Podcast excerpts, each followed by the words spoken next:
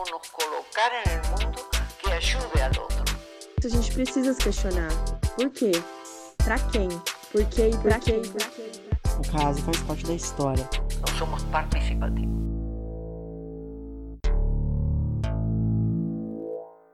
Oi, galera, bem-vindos a mais um episódio do Causas. Nesse episódio, a gente vai contar com algumas participações especiais. Então, primeiramente, a gente vai se apresentar. Eu sou a Gabi, eu sou bolsista do Causos, é, faço parte da gestão do caso, faço parte do Levante Popular da Juventude. Galera, eu sou o Botafé, também faço parte da gestão do caso e do Levante. E aí, galera, eu sou a Selva, eu estudo Engenharia Ambiental na USP e eu vim aqui causar causos. Oi, oi, gente, tudo bem? Meu nome é Vinícius, eu sou do curso de Matemática Aplicada, agora eu faço parte do time do podcast Causos e a gente vai estar tá abordando aí uma série sobre o Abril Vermelho. O mês de abril terá uma série de episódios no Causos, somando as ações realizadas durante o Abril Vermelho pela Jornada Universitária em Defesa da Reforma Agrária, conhecida como Jura, realizada anualmente em todo o país com o objetivo de pautar a importância da reforma agrária para a sociedade no ambiente universitário, os episódios terão uma introdução ao tema e um bate-papo muito legal com uma pessoa muito especial. O Abril Vermelho é um mês marcado pela luta pela democratização da terra e reforma agrária para os camponeses e camponesas do Brasil e do mundo. Os atos do chamado Abril Vermelho ocorrem principalmente na semana do dia 17 de abril, Dia Internacional de Luta pela Terra. A data se trata de uma convocação feita por movimentos populares que compõem a Via Campesina, movimento internacional que realiza atividades em mais de 70 países. O dia 17 de abril de 1996 foi marcado pelo massacre de Eldorado de Carajás, no estado do Pará. Nesse dia, cerca de 1.500 trabalhadores rurais sem terra caminhavam a Belém com o objetivo de marchar até a capital e conseguir a desapropriação da fazenda Macaxeira, ocupada por 3.500 famílias sem terra. O grupo composto de homens, mulheres, crianças e idosos marchou pela rodovia reivindicando o direito à terra. Foi feito um bloqueio na pista. Policiais militares chegaram no local. Um acordo foi proposto pelos trabalhadores com a solicitação de um ônibus para conduzir as famílias até Marabá os policiais militares não atenderam à demanda, e então agentes dos municípios do entorno chegaram no local em batalhões, fechando os trabalhadores. A ação truculenta envolveu 155 policiais militares e resultou no assassinato de 21 trabalhadores rurais, além de outros 77 feridos. Em 2021, o crime de Eldorado marca 25 anos de impunidade. Dos 155 policiais que atuaram no caso, somente os dois comandantes da operação foram condenados e cumprem a pena em liberdade. Os outros 153 PMs foram absolvidos. Então, agora, nessa parte do episódio, a gente vai bater um papo com o professor Joelson. E primeiro a gente gostaria de agradecer a, o convite, agradecer por ter, por ter aceitado o convite. E a gente gostaria que você se apresentasse um pouco, falar um pouco sobre o NUPER, sobre o seu trabalho. Obrigado, Gabi. Bom, bom dia, boa tarde, boa noite a todos e todas que vão nos ouvir. Tenho certeza que vai ser um ótimo bate-papo. Meu nome é Joelson Carvalho e eu sou professor é, da UFSCar, do Departamento de Ciências Sociais, e por meio deste trabalho é, busco é, pesquisar e atuar é, num grande tema chamado questão agrária. Para tanto, nós temos lá um núcleo, como você bem lembrou, Gabi, o um núcleo chamado NUPER, que é o núcleo de pesquisa e extensão rural, que é o um núcleo que atua, como o próprio nome diz, com pesquisa e extensão. Ou seja, nós acreditamos que não basta formar, nós temos que transformar realidades e transformar pessoas. Então, o contato, a relação de sujeitos sociais, estudantes e camponeses, me dá muita alegria e é um trabalho que desenvolvemos nesse núcleo. Para além disso, também fazer um pequeno merchan, temos o podcast Por uma Questão de Classe, que trabalha, entre outros temas, com questão agrária, também buscando formação e transformação não temos medo dessa palavra, né? Transformação, revolução, são palavras muito bem-vindas, especialmente no momento em que vivemos.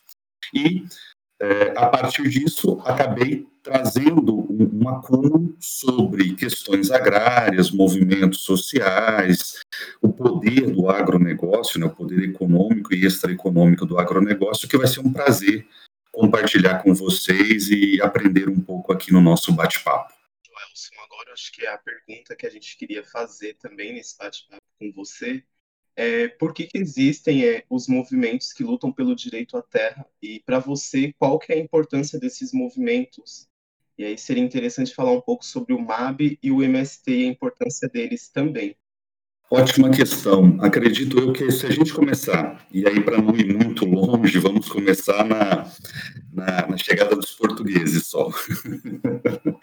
é, mas se a gente pegar é, a história de, de, de formação do território nacional, nós vamos ver que o problema não começou com a lei de terras, quando a terra vira mercadoria e, portanto, pode ser comprada e vendida, e neste sentido é negada a quem não tem dinheiro. O problema é antes.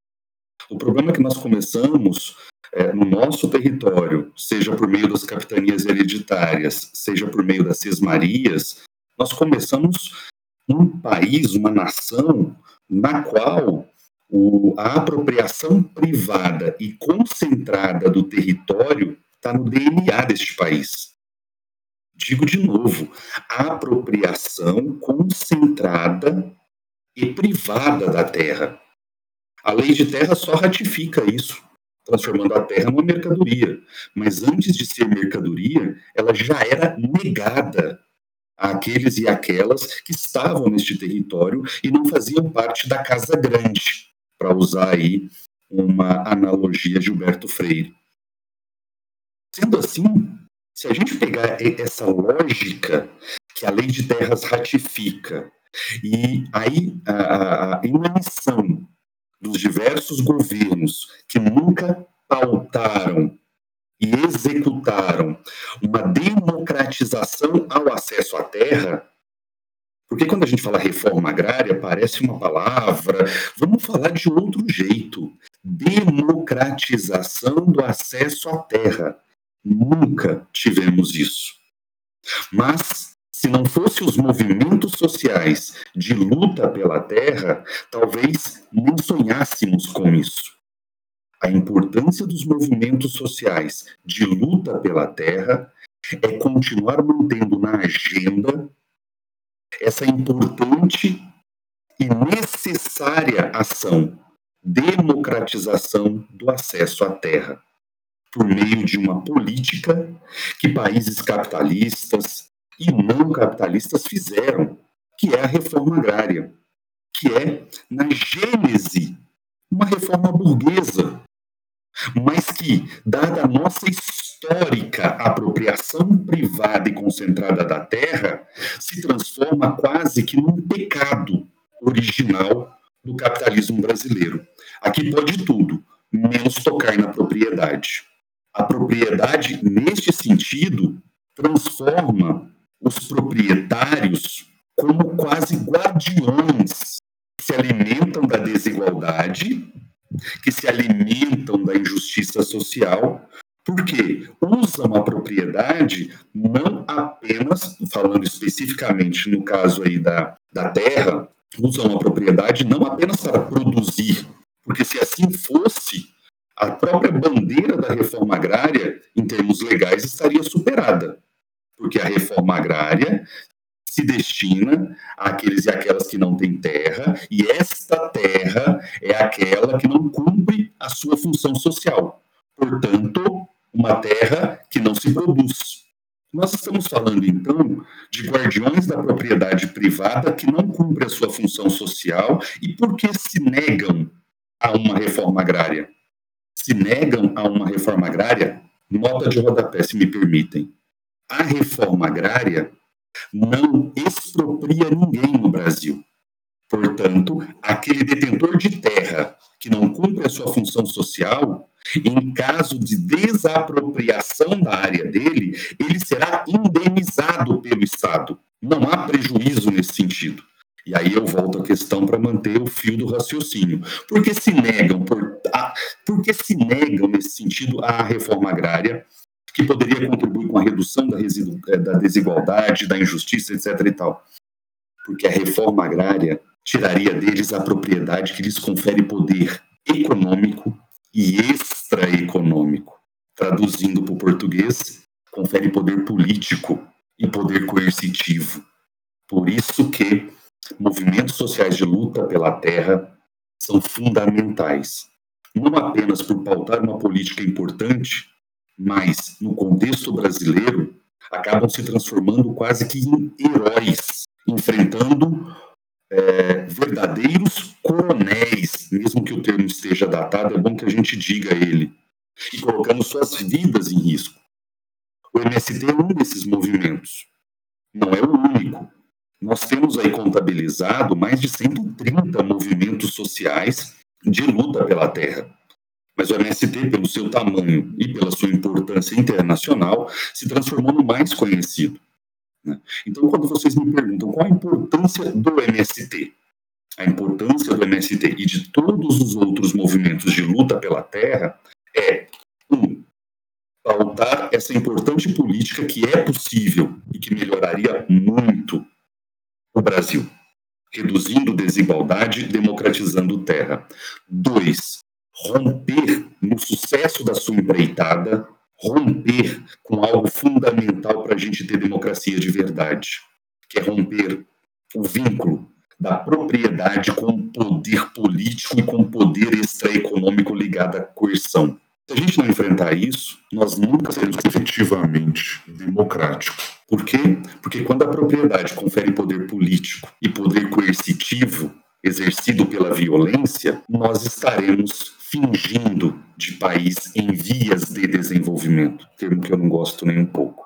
Não bastasse isso para encerrar a questão, não bastasse isso, observe que a propriedade que é negada a muitos também é tirada de muitos. E Vinícius, quando você pergunta sobre o MAB, o movimento dos atingidos por barragem, é que, mesmo em governos progressistas, ou seja, independente do governo, a lógica de desenvolvimento deste país nega a quem não tem e tira de quem tem. E o MAB mostra muito bem isso.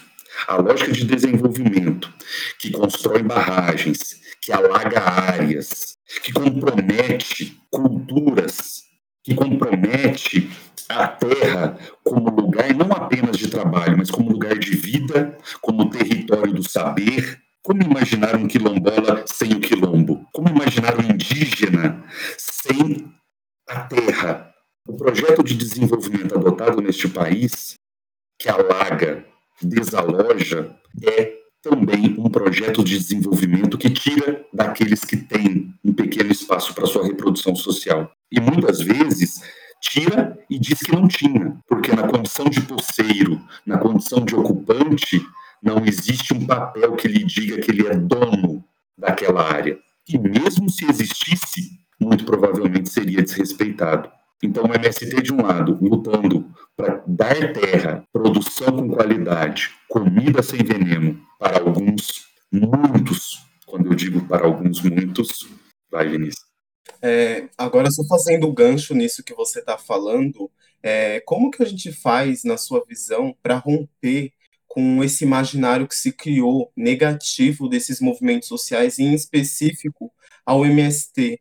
Porque a gente vê aí bastante representantes políticos, né, vozes aí ativas nos principais meios de comunicação que se colocam contra esses movimentos, porque na maioria das vezes tem uma visão muito deturpada do que é o MST em si. Para você, como você enxerga uma mudança nesse imaginário social?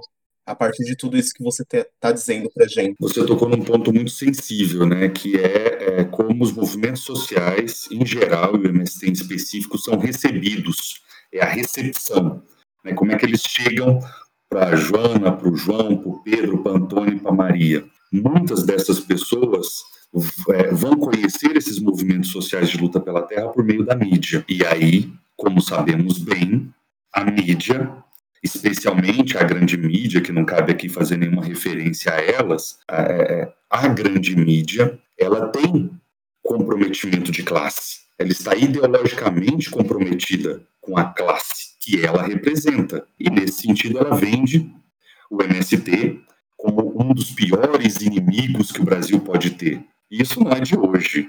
Portanto, pensar num país democrático, e você tocou num ponto muito legal, é pensar na democratização do acesso à informação. Enquanto tivermos uma mídia que hegemoniza a informação, ela vai fazer mais do que isso. Quando você hegemoniza a informação, você faz formação. Então, a, os filhos da classe trabalhadora, urbana especial, são muito formados ideologicamente pelo que a mídia vende, uma vez que hegemonizada a informação, ela constrói. Ela constrói o que? Totens, ela constrói verdades. Então, cabe a gente, por meio dos instrumentos que temos, fazer essa democratização, criar mídias alternativas, como o podcast do caso, que é uma forma de se levar informação e formação fugindo da ideia burguesa de que quem luta pela terra é criminoso, porque está contra a propriedade privada. Então, a partir de mentiras e de meia-verdades, a gente vai contaminando o debate. Precisamos, portanto, lutar contra isso. E aí agradeço essa oportunidade ímpar de fazer parte desse momento que eu acho que é um momento muito especial para mim em estar dialogando com o caso. E é um momento muito especial para a gente. A gente fica muito feliz de você separar um pouco do seu tempo e compartilhar do seu conhecimento com a gente. Eu acho agora que a nossa participante, Ana, ela tem uma pergunta para fazer para você. Legal. É, eu queria puxar um pouquinho do gancho do que o Joelson falou sobre a concentração de terras na mão dessa burguesia, né, oligárquica que a gente tem aqui no Brasil, é, e pontos como poder político e coercitivo. É, a gente presenciou ao longo de 2000, bom, desde a da eleição dessa, desse atual governo, é, várias violências acontecendo tanto no campo quanto na cidade. Isso é, com o aumento da, da piora da situação da pandemia, né? A gente vê aumento da fome, ataque a terras indígenas e assentamentos, e inclusive um desmonte muito grande aos órgãos ambientais, como por exemplo INCRA e o Ministério do Meio Ambiente. E aí, assim, o que fica claro é que isso é um grande projeto de desenvolvimento, né? É, pensado e estruturado por esse governo. E eu queria que você comentasse um pouco sobre, brevemente, sobre o que aconteceu ao longo desse ano, é, contextualizar, né, para 2020 e 2021. É, tudo isso que os movimentos de luta pela terra passaram e relacionar isso um pouco com a Jura, porque a gente está né, entrando aí agora em abril e acho bem importante comentar sobre isso. Ana, sua pergunta ela é fundamental. Por quê? Porque é, a estrutura né, na qual nós estamos submetidos traz à conjuntura, né, o cotidiano, nos últimos anos, um grau muito elevado de dramaticidade. Então, se a gente pegar a pandemia, ela agravou em certa medida muito para o Brasil e para o mundo, né? A situação da fome, a situação do desemprego, do subemprego. Mas eu queria dar um, um, um passinho antes. Eu queria um ano antes da pandemia. O que nós assistimos neste país foi a vitória de um projeto político em detrimento de outro, sustentado, sustentado em avanço sobre áreas é, de floresta, sustentado em é, aumento da expoliação das grandes empresas ao meio ambiente, criminalização de todos e todas que lutam pela terra, entre muitas coisas que a gente poderia dizer aqui. Eu não vou me alongar muito, porque eu acredito que aqueles e aquelas que estão nos ouvindo sabem do que eu estou dizendo. A vitória de Bolsonaro representava, foi sustentada, foi financiada e representava um projeto político extremamente perverso para os pobres, para as mulheres, para os negros e negras, para os que lutam por direitos. Dito isso, o que esse projeto propôs está colocando em prática? Propôs uma captura do Estado. Porque na medida em que você, na sua pergunta, falou inclusive de instituições, do INCRA, do Ministério do Meio Ambiente, quando você propõe e executa um projeto político que pega as instituições, as tais muito faladas instituições democráticas de Estado. Quando você pega essas instituições, as captura para um interesse específico de um governo, elas deixam de ser instituições de Estado e passam a ser o quê? Marionetes na mão de um governo, e não do governo em geral, de um governo. Então, a pandemia mostrou para a gente o quão perigoso foi essa escolha política de capturar o Estado para interesses de grupos específicos que, em seu projeto político, não incorpora valores republicanos, não incorpora valores democráticos. Nota de rodapé, mais uma. Capitalismo e neoliberalismo não são inseparáveis da democracia. Porque as pessoas acham que ah, estamos no capitalismo e estamos na democracia. Se a gente deixar de ser democrático, não vai ser capitalismo, não. É capitalismo, é neoliberalismo e é negação republicana, do espírito republicano. Portanto, é, a pandemia agravou em muito em muito, mas ela nos mostra especificamente, e aí eu encerro para próximas perguntas, elas nos mostram, não, desculpa, a pandemia nos mostra que o Estado deixou de ser o Estado que nós defendemos para ser o Estado que nós precisamos reconquistar. Não faremos isso apenas mudando o governo. Precisamos, precisaremos conferir caráter republicano ao Estado, para o INCRA não abrigar interesses que negam a reforma agrária e para o Ministério do Meio Ambiente se preocupar com o meio ambiente. Não sei se eu consegui atender a sua questão, mas me preocupa muito essa privatização do Estado por um governo que foi eleito para um projeto político e esse projeto político tem se mostrado em uma palavra: genocídio. Nossa, foi muito esclarecedora essa sua exposição. Eu acho que agora o nosso integrante BF quer fazer alguma pergunta para você. Bom, professor, é uma verdadeira aula aqui, né, que a gente está tendo nesse episódio. Estou muito feliz de poder contar com a sua participação. Eu queria aproveitar para fazer um gancho com a pergunta anterior, porque acho que é uma linha muito importante da gente seguir. É, você mencionou, né, a vitória de um projeto político, a vitória do projeto neoliberal, pela, concretizado pelas urnas mesmo em 2018, né, mas que vinha acontecendo há algum tempo. A gente pode relembrar o golpe que a presidenta Dilma Rousseff sofreu em 2016. Também dá para relembrar muita coisa, acho que desde o governo Collor e FHC, se a gente quiser né, considerar esses pontos, mas que é um modelo político que vem sendo colocado como a única saída, né, um modelo que coloca a nossa economia submissa ao capital estrangeiro, ao capital financeiro, né? E que isso beneficia uma classe específica, né? Uma burguesia entreguista que a gente tem no nosso país. Em contrapartida, e aí acho que entra a contradição que a gente está vivendo hoje também, esse modelo se mostra cada vez menos capaz de dar uma resposta concreta ao nosso povo. Então, por exemplo, a gente chega com a pandemia do coronavírus, né, que tem atingido o mundo todo, é, diversos países lidando de diversas maneiras aqui no Brasil, a gente não consegue estabelecer alguma medida que atenda às necessidades do nosso povo. Porque aí acho que se escancara essa contradição do modelo mesmo, né, que se diz tão importante, tão necessário para o momento atual, mas que não consegue dar resposta a coisas básicas como pessoas precisarem se alimentar.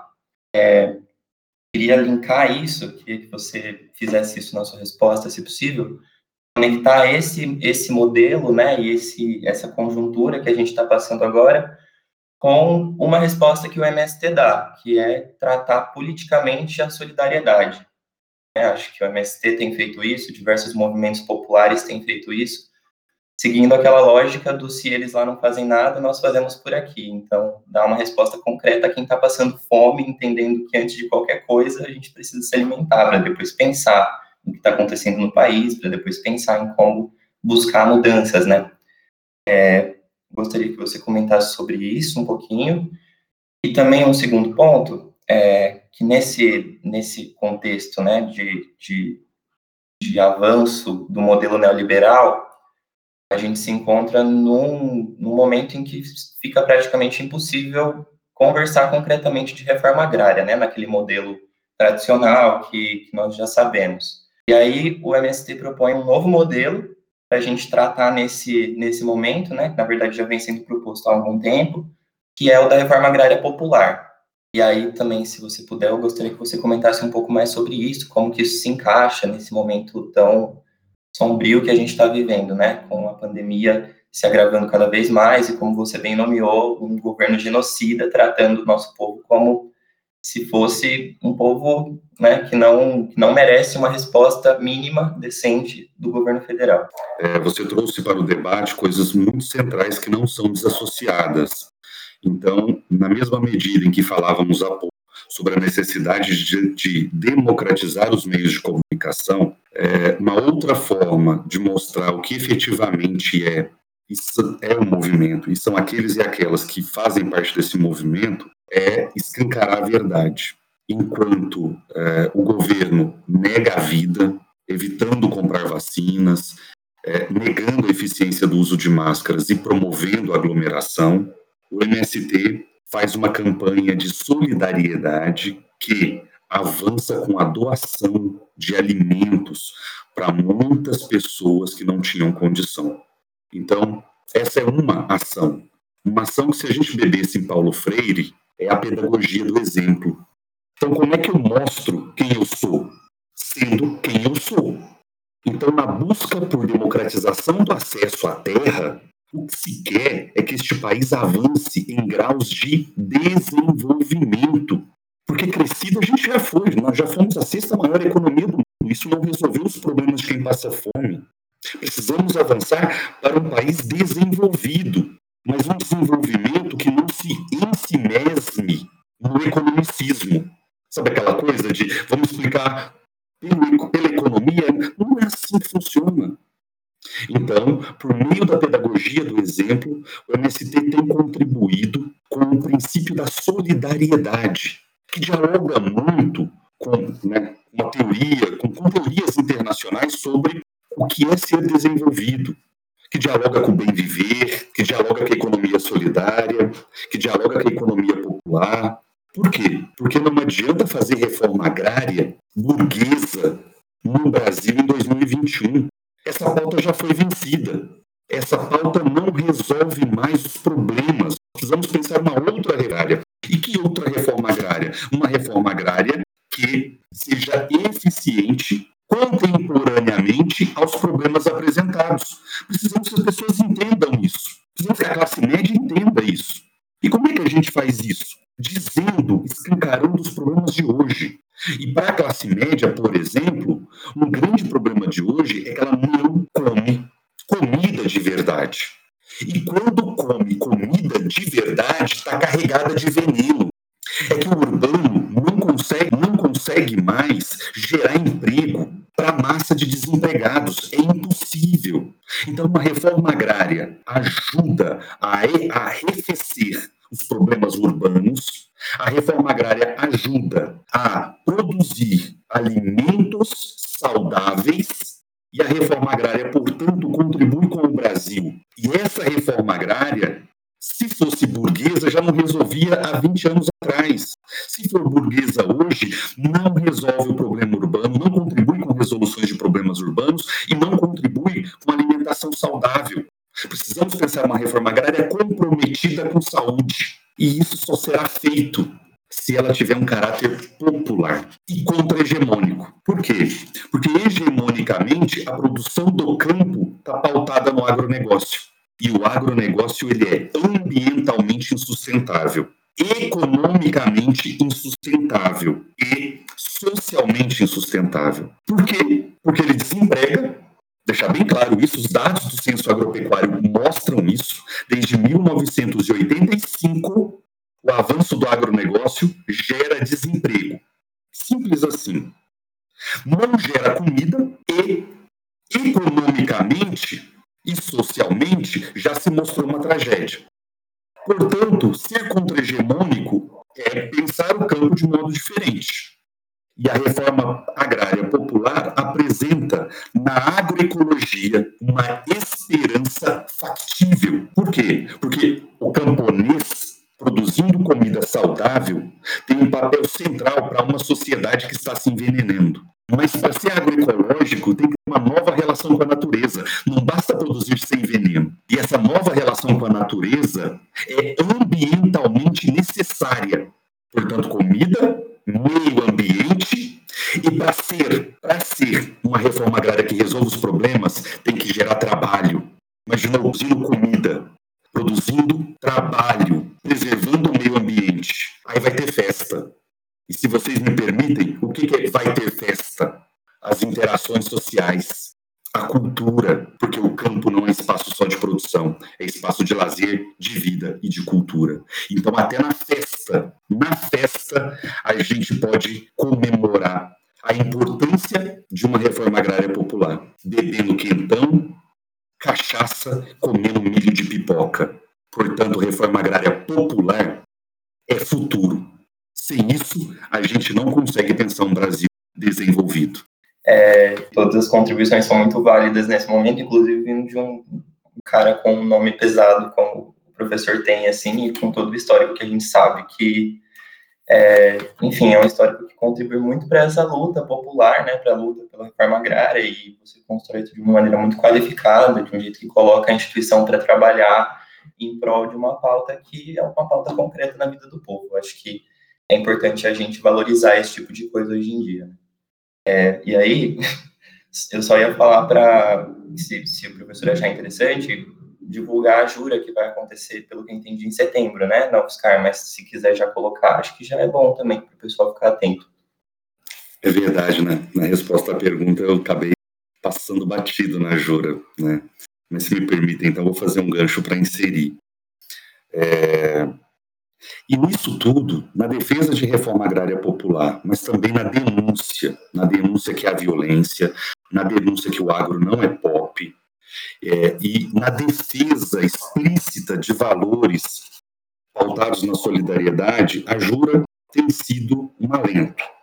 As diversas jornadas em defesa da agrária, jornadas universitárias em defesa da reforma agrária, têm sido algo a se comemorar. Ela cresce ano a ano, e neste ano de 2021, que nós temos no horizonte o centenário do Paulo Freire, né, um pensador brasileiro indispensável nos tempos atuais, colocar a jura a serviço do bom debate, a serviço da batalha de ideias, é condição necessária sem a qual os movimentos estudantis diversos, eh, os movimentos de luta pela terra e aqueles e aquelas que, mesmo não ligados a movimentos, têm um compromisso com uma sociedade mais justa, precisam interagir.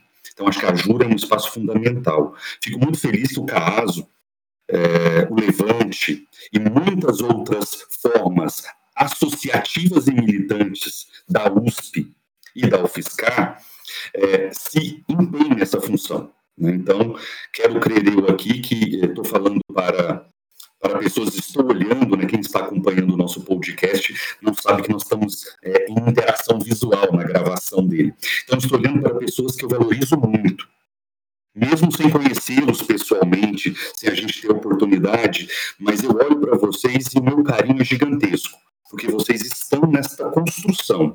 E nós lá na UFSCar também faremos essa construção. Estamos chamando, mandando e-mail, colocando nas redes sociais que nós queremos uma jura multicamp mais uma vez. Quatro campi, uma luta. Mas se é uma luta para o bem da sociedade, estamos chamando partidos, movimentos políticos, sindicatos, aquele e aquela que está nos ouvindo agora, que está no sofá de casa sem saber o que fazer. Estamos chamando todos, porque construir coletivamente é muito melhor do que construir num pequeno grupo e depois passar para os demais. Porque a própria construção coletiva é pedagógica. Quando você ajuda a construir, você faz parte.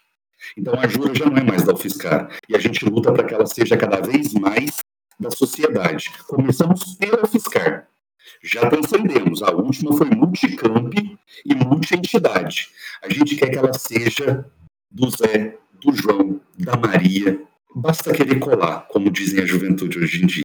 Basta querer colar. Boto fé, Gabi, Vinícius, Selva, um bom dia, uma boa tarde, uma boa noite, mas acima de tudo, muito obrigado por esse espaço e uma boa luta para todos nós. Eu que agradeço a sua participação, fico muito feliz em você reservar mais uma vez o seu tempo para compartilhar do seu conhecimento com a gente. Em nome de toda a equipe do podcast, eu quero te agradecer e também estender o convite para possíveis outros episódios. Pedro Tierra, A Pedagogia dos Aços. Candelária, Carandiru, Corumbiara, Eldorado dos Carajás. Há cem anos, Canudos, Contestado, Caldeirão. A pedagogia dos aços golpeia no corpo essa atroz geografia. Há uma nação de homens excluídos da nação. Há uma nação de homens excluídos da vida. Há uma nação de homens calados, excluídos de toda palavra. Há uma nação de homens combatendo depois das cercas. Há uma nação de homens sem rosto, soterrado na lama, sem nome, soterrado pelo silêncio. Eles rondam o arame das cercas, alumiados pela fogueira dos acampamentos. Eles rondam o muro das leis e ataram no peito uma bomba que pulsa, o sonho da terra livre. O sonho vale uma vida? Não sei, mas aprendi da escassa vida que gastei. A morte não sonha. A vida vale um sonho?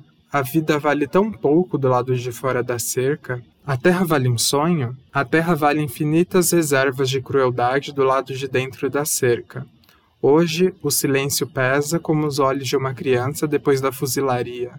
Candelária, Carandiru, Corumbiara, Eldorado dos Carajás não cabem na frágil vasilha das palavras. Se calarmos, as pedras gritarão.